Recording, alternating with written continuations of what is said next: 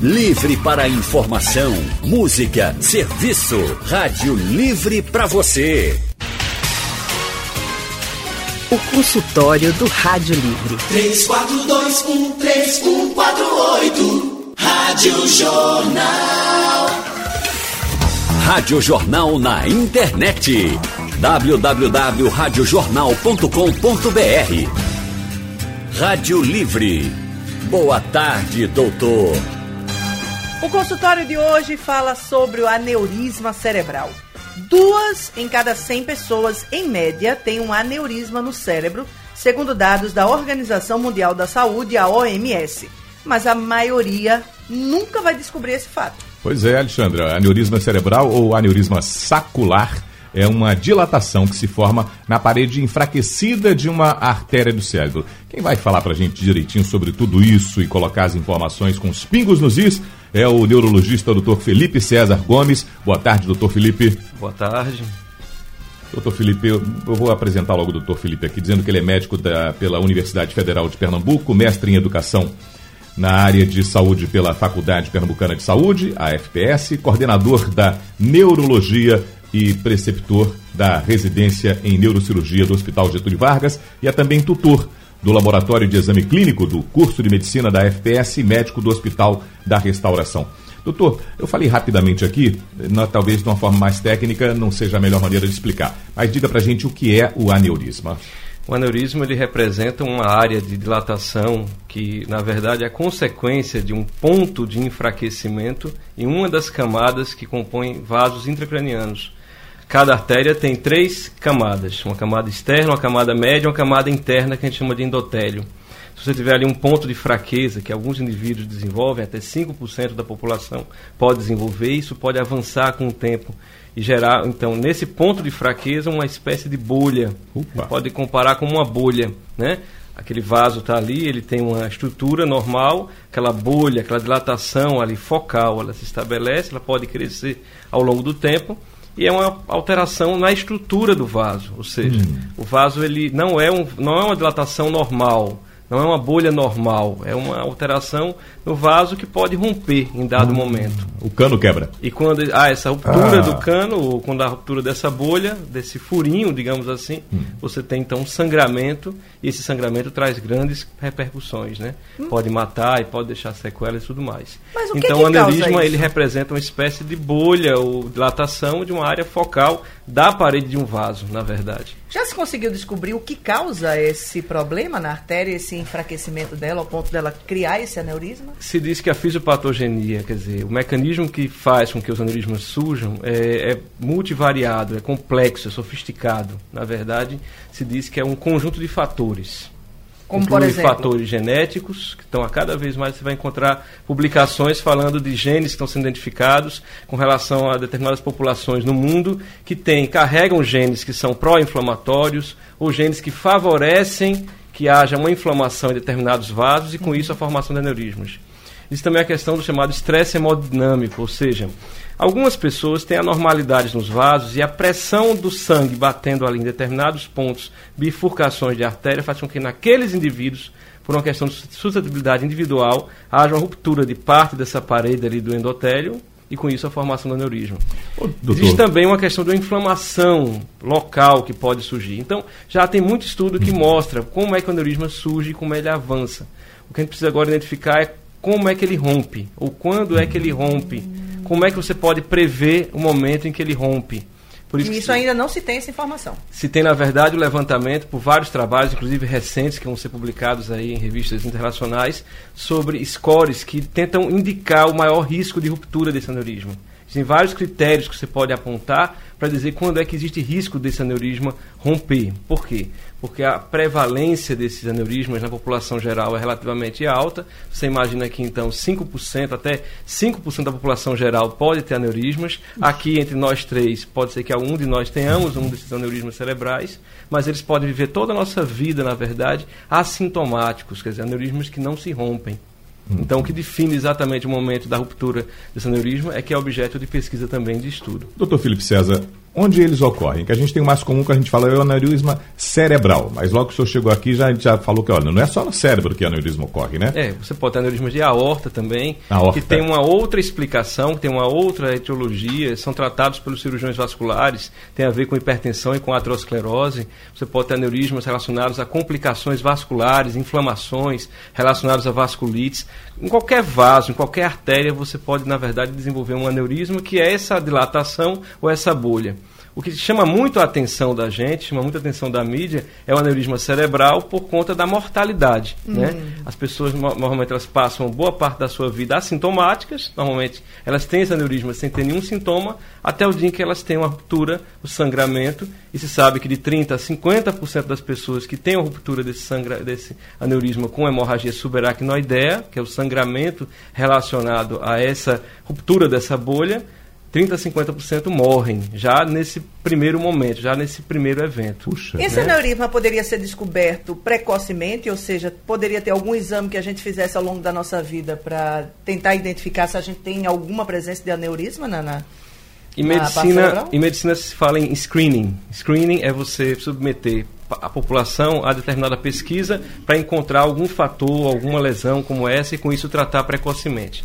Em relação aos aneurismas, existe uma problemática que é a seguinte: a investigação para você diagnosticar um aneurisma não é apenas uma tomografia de crânio que vai dizer isso.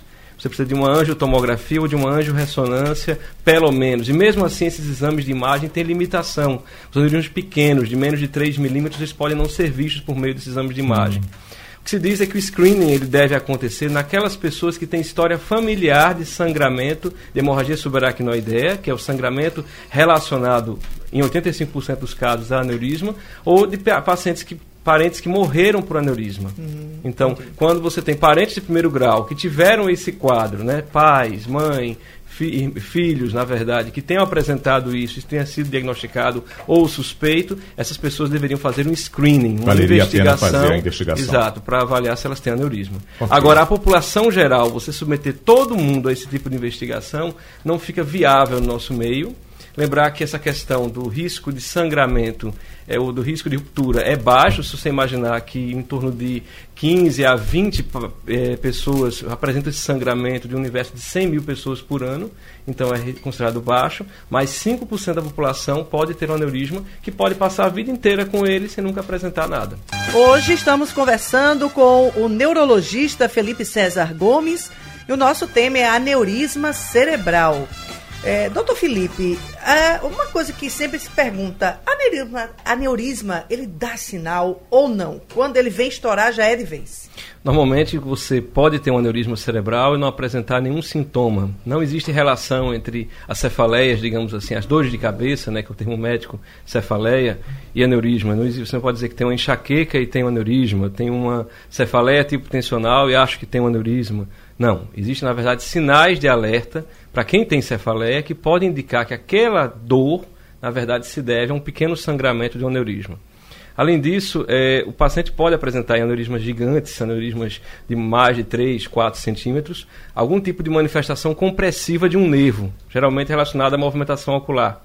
Então, alguns pacientes têm diagnóstico de aneurismas saculares grandes ali na região do seio cavernoso, com compressão e com, com alteração da movimentação dos olhos.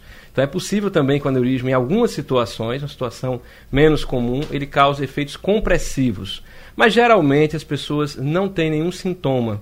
Elas só vão descobrir que tem um aneurisma quando apresentam um sangramento que se traduz com o que a gente chama de hemorragia subaracnoidea. A hemorragia subaracnoidea ela representa cerca de 5% de todos os casos dos acidentes vasculares cerebrais. Né? Ela entra no capítulo dos acidentes vasculares cerebrais, na verdade. Doutor Felipe, isso não tem nada a ver com os sangramentos que às vezes pessoas comumente relatam de o nariz, eu tenho uma, quando pequeno meu nariz sangrava muito, parou de sangrar, não sangra mais, às vezes estou jogando uma bola, faço um exercício, alguma pancadinha, meu nariz sangra fácil, tem a ver com isso não? Não tem a ver, mas é preciso saber que a hemorragia subaracnoidea, que é a tradução desse sangramento do aneurisma, nem sempre acontece a hemorragia pela, pela ruptura de um aneurisma. Você pode ter uma hemorragia subaracnoidea por uma coagulopatia, ou seja, por um problema na coagulação. Pacientes hemofílicos, pacientes que usam medicações, medicações como Marevan e outros anticoagulantes podem apresentar sangramentos intracranianos semelhantes ao que ocorre num paciente com sangramento por aneurisma. O aneurisma ele justifica 85% dos casos de hemorragia subaracnoideia. Mas os sangramentos que são evidenciados como o de epistaxe pelo nariz não tem a ver com a presença do aneurisma intracraniano, não. Agora, o senhor falou agora há pouco, aqui, quando nós estávamos no intervalo, de uma coisa preocupante. É, o senhor disse que o ane- aneurisma ele não tem sintoma, mas existem algumas situações em que a gente precisa ir fazer uma investigação maior. E aí o senhor falou da cefaleia, da dor de cabeça depois da, do ato sexual. Fala um pouquinho É. sobre isso aí pra gente. A gente sabe em neurologia que existem os red flags, os sinais de alerta, na verdade. A cefaleia ela é extremamente comum, a população, de maneira geral, ela tem dor de cabeça e tem isso ou como cefaleia tensional, ou como cefaleia em salva, ou como enxaqueca. Tem várias formas de cefaleia descritas e estudadas né, pela neurologia, mas tem sinais de agravo que indicam que o indivíduo pode ter alguma anormalidade. As pessoas tendem a pensar que esses sinais de agravo são indicativos de um tumor no cérebro, mas não é isso. Muitas vezes a preocupação é com a presença de um aneurisma. O aneurisma ele pode dar o que a gente chama de cefaleia sentinela, ou seja, um pequeno sangramento causa uma dor intensa, súbita, incomum, geralmente de caráter explosivo. Essa dor normalmente ela não melhora com os analgésicos comuns, mas em alguns casos o paciente pode melhorar espontaneamente depois de alguns minutos. Então se diz que alguns pacientes, em algumas situações, podem ter a chamada cefaleia entrovoada. E é preciso investigar nesses pacientes que essa cefaleia é explosiva, súbita, que acontece de maneira espontânea, precisam ter investigação por meio de imagem, inclusive procurar uma emergência neurológica. Também existe durante o ato sexual a cefaleia relacionada ao ato sexual. Alguns pacientes têm dor relacionada ao orgasmo, uma dor intensa que não cede, que não passa. E essa dor pode se prolongar muito. Esses pacientes devem procurar assistência médica, porque a ruptura de aneurisma pode acontecer também durante a atividade sexual, Opa. como pode acontecer durante o sono também. Também Até existem durante pacientes. o sono também, Durante doutor? o sono. Alguns pacientes eh, sofrem o sangramento enquanto dormem. Alguns dizem assim: ah, eu tenho um parente, um tio, um avô que faleceu enquanto dormia, É. ele infartou. Muitas vezes a gente sabe que não infartou, ele pode ter tido uma ruptura de um aneurisma. Olha só, a gente pensa que no- Interessante. quando a gente tá dormindo no local mais tranquilo e seguro, né? Eu tava dormindo, tava fazendo nada, tava tão bonzinho. Tão quietinho que eu tava. tão quietinho que tava, e ali Pois é. aconteceu. Raul, só um minutinho antes da gente passar para o ouvinte, Hum. só informar aí das boas-vindas a quem nos acompanha a partir de agora aqui pelo Facebook e também pelo YouTube da Rádio Jornal. Boa tarde para vocês. Opa, estamos na rede. Olha o, o Geilson, Geilson, que está com a gente falando do Curado 3. Oi, Geilson, tudo não, bem? Isso. É uma boa tarde, primeiramente, a vocês, os apresentadores. Perfeito esse quadro. Eu sempre acompanho todos os dias, mas nunca participei assim, né? Com vocês. Tá Seja vendo aí? bem-vindo. Tá vendo aí? Que tu É, conseguiu hoje? É uma honra. Ah, A honra é toda Tá nossa. ok. E eu queria só fazer uma pergunta ao médico, também parabéns aí pelos esclarecimentos, né? E gostaria de perguntar a ele, é assim, eu sou hipertenso desde 2010, tomo a medicação, é controlado, tudo direitinho. Mas eu tenho uma dúvida aí, falando aí, né, sobre o aneurisma, eu gostaria de saber o seguinte, é, quem está mais propenso a, a ter o aneuri- aneurisma? É quem já é hipertenso ou quem nunca foi? E a outra pergunta seria assim, tem como prevenir que o aneurisma não aconteça é, com qualquer paciente, qualquer pessoa? obrigado, Geilson. Ok, muito obrigado pela Valeu. participação. Parabéns, Gil. Você tentou, tentou, hoje conseguiu ligar. Valeu. Um abraço. Obrigado. Muito bem, Jailson. doutor. Veja, a hipertensão é considerada também um fator de risco para o aneurisma, para o desenvolvimento de aneurismas. Eu disse no início da entrevista que existem scores atualmente estudados e apresentados e publicados que tentam estimar ou tentam orientar o tratamento do aneurisma não roto. Né? Isso leva, segue vários parâmetros. Um deles é a hipertensão. Indivíduos que têm hipertensão têm maior risco de terem ruptura de aneurisma. Então, se diagnosticados cedo, deveriam ser tratados mais cedo, porque a hipertensão representa um risco. Agora, é preciso estudar cada vez mais eh, o que é que é fator para ruptura mesmo. Certo. Qual é o nível de pressão que favorece isso? A gente sabe que na formação do aneurisma, entre os múltiplos aspectos que justificam a criação do aneurisma, isso o estresse hemodinâmico, como eu falei. E o estresse hemodinâmico é pressão do, do sangue na parede do vaso. Então, o indi- o indivíduo que tem uma hipertensão descontrolada, mal controlada, vai ter mais facilidade de ter esse estresse oxidativo, quer dizer, esse estresse hemodinâmico, com isso formar aneurismos. Então, sim, a hipertensão é um fator de risco para a formação. Em relação à prevenção de aneurismas, não se diz que não existe eh, um- como prevenir a formação de um aneurisma porque é a soma de vários fatores, Jailson. Fatores genéticos que você não tem como retirar de você, faz parte de você. Tem também fatores que são ditos relacionados aos seus hábitos, que você pode mudar. Questão do cigarro, o uso do cigarro, o uso excessivo do álcool, a questão alimentar, alimentar a questão da hipertensão também. Tudo isso interfere na, na facilidade da criação do aneurisma. Né? Mas uh, o que se estuda, na verdade, são meios de evitar que haja a ruptura. E um dos meios é controlar a hipertensão. Vamos a Porto de Galinhas? Edson Bezerra está lá. Edson, boa tarde. Boa tarde, doutor. Estou aqui curtindo aí o seu programa, muito bom. Doutor, é o seguinte, eu tenho 64 anos, viu? E eu tenho hiper, sou hipertensão, né? Eu sofro de hipertensão. E aí eu tenho, eu tive um acidente há uns 30, 40 anos atrás e de vez em quando eu sangrava pelo nariz. E agora, um, um ano atrás, eu tive, a pressão aumentou e sangrei pelo nariz bastante. Fui para o hospital e tomei lá um autocoagulante e passou. É preciso fazer algum exame para prevenir. Meu pai morreu de derrame com 50 anos, entendeu? Então, é, já tem casos da família, né? Que é que senhor acha? Bom, em relação ao sangramento pelo nariz, como respondeu o Raul Santos há pouco, é, não existe relação entre esse epistaxe, que é o sangramento nasal, e a presença de um aneurisma intracraniano. Agora, se você apresenta o sangramento, se você está apresentando sangramento por conta de hipertensão, precisa controlar essa hipertensão a pressão elevada é risco maior para o coração, é risco maior para AVC, AVC que inclusive é muito mais prevalente, tem uma, uma grande morbidade também no nosso meio, e também a questão da, da, da participação da hipertensão na formação dos aneurismas. Existe um aspecto também que deve levar em consideração que na prevalência e na incidência de ruptura de aneurisma também interfere a idade. Indivíduos de mais idade também têm maior risco de apresentar ruptura de aneurisma. Você vê mais pessoas acima dos 45, 50 anos tendo algum problema com a ruptura de aneurisma do que indivíduos com crianças ou adolescentes apresentando isso a não ser que haja alguma doença relacionada ao tecido conjuntivo que provoque isso. Okay. Outro aspecto também é que a gente precisa saber diferenciar a dor de cabeça que vem pela hipertensão, pela elevação da pressão, da dor de cabeça que vem pela ruptura do aneurisma. A cefaleia relacionada ao aneurisma ela é explosiva, ela não cede com analgésicos comuns, ela é inclusive súbita, diferente de tudo que você já sentiu antes e ela tem outros sinais neurológicos que podem ser percebidos. Estamos de volta aqui com o nosso consultório falando sobre aneurisma cerebral. Estamos com o neurologista Felipe César Gomes. Doutor Felipe, aqui no nosso painel interativo tem algumas perguntas.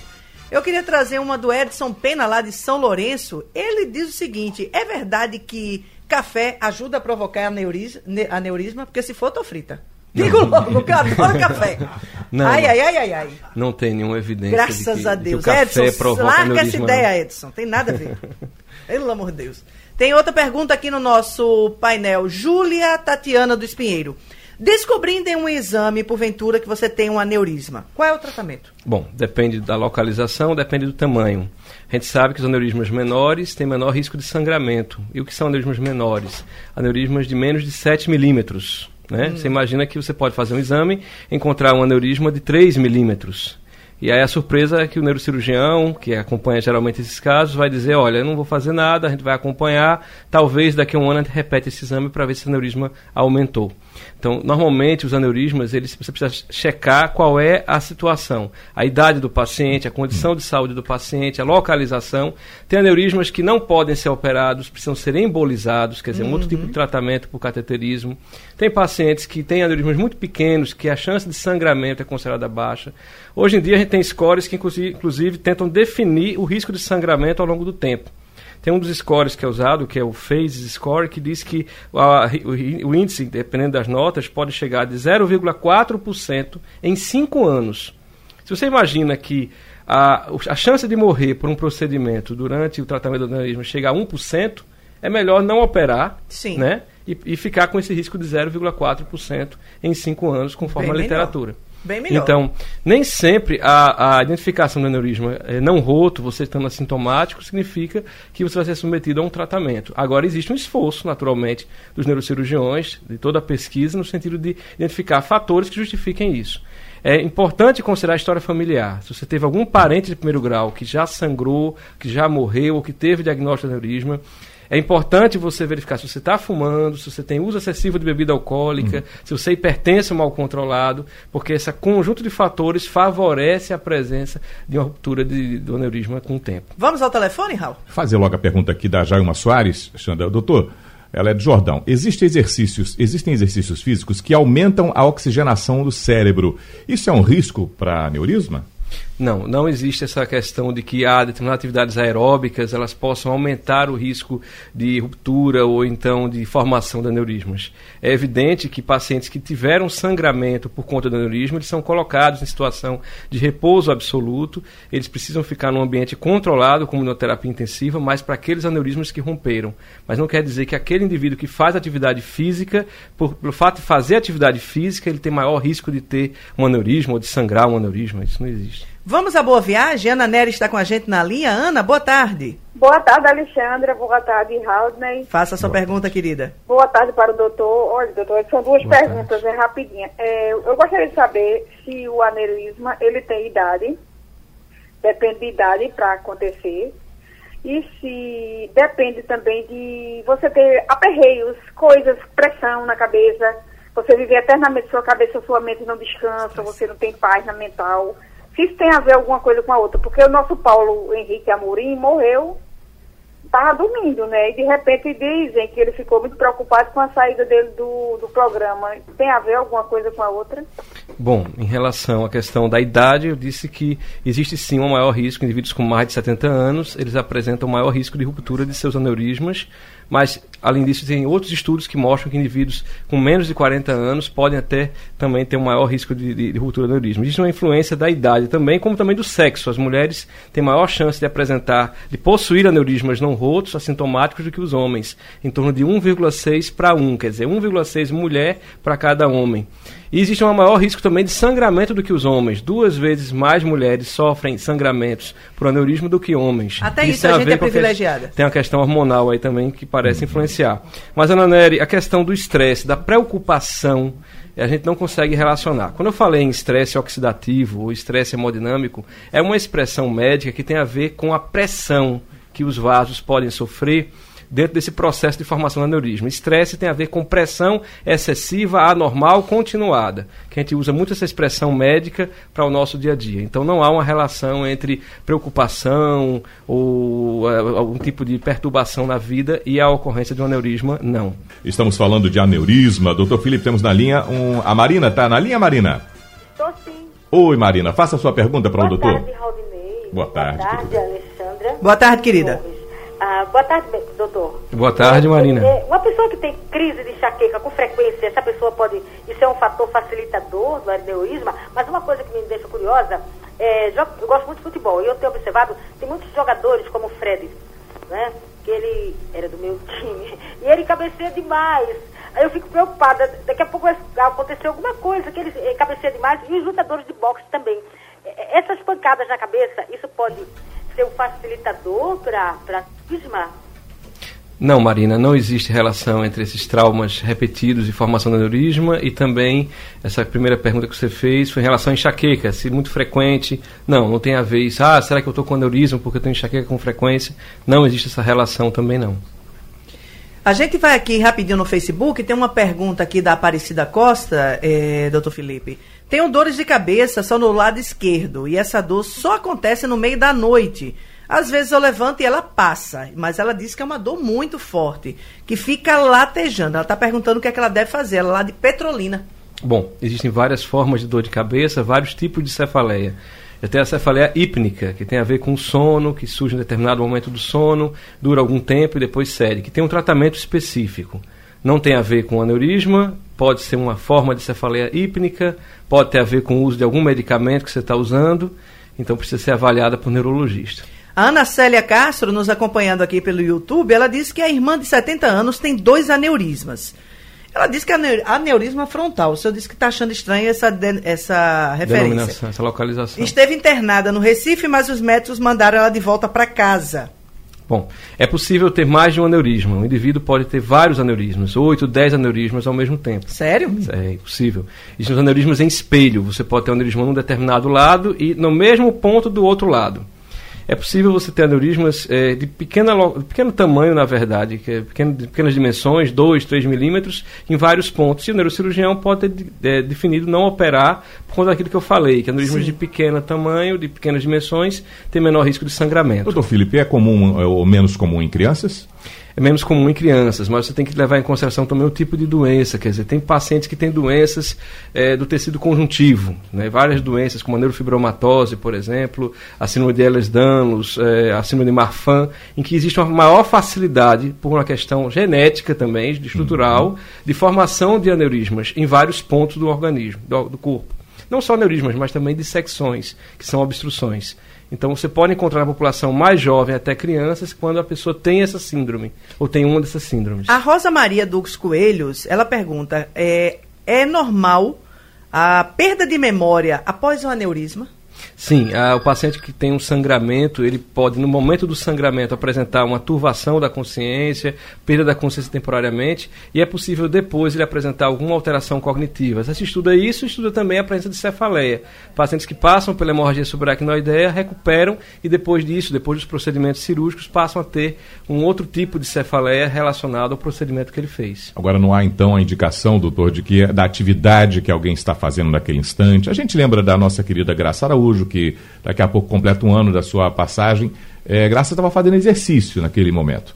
Mas essa semana passada a gente teve o nosso querido Almir, que estava numa reunião com amigos, é, num jantar simples, tranquilo e bem relaxado, e a dor de cabeça acontece e chegando a, a, E ela desperta sempre como uma dor de cabeça muito forte, um rompimento do aneurisma, doutor? Pois é, a gente precisa guardar esse recado. A, o sangramento relacionado à ruptura do aneurisma cerebral é um sangramento dito súbito, intenso e incomum. Ele não é precipitado necessariamente por atividade física, por preocupação, por estresse na vida ou por uma alteração da pressão arterial. A pressão ela muda em consequência do sangramento, é diferente. E, de fato, é, esse é o grande sinal. O paciente evolui, então, com incômodo com a luz, com rigidez de nuca, com vômitos repetidos, e muitos pacientes apresentam rebaixamento do nível de consciência, ficam sonolentos no momento em que a cefaleia aparece. Muito bem. Aldney, chegamos aqui ao fim do nosso consultório, gente, bom, né? ainda rolava mais aqui uns meia, meia é, hora é aqui. É verdade. E o doutor Felipe foi muito ágil nas respostas, muito astuto com as, com as informações. Muito obrigado, doutor Felipe. O senhor atendeu muita gente hoje no nosso consultório do Rádio Livre, né, Xandra? Exatamente. Conversamos com Felipe César Gomes, neurologista, esteve aqui conosco, médico pela Universidade Federal de Pernambuco. Doutor Felipe, gratidão pela sua presença aqui em nosso consultório. Obrigado, Alexandre. Gostei muito de estar com vocês. Sugestão ou comentário sobre o programa que você acaba de ouvir, envie para o e-mail ouvinte@radiojornal.com.br ou para o endereço Rua do Lima 250, Santo Amaro, Recife, Pernambuco.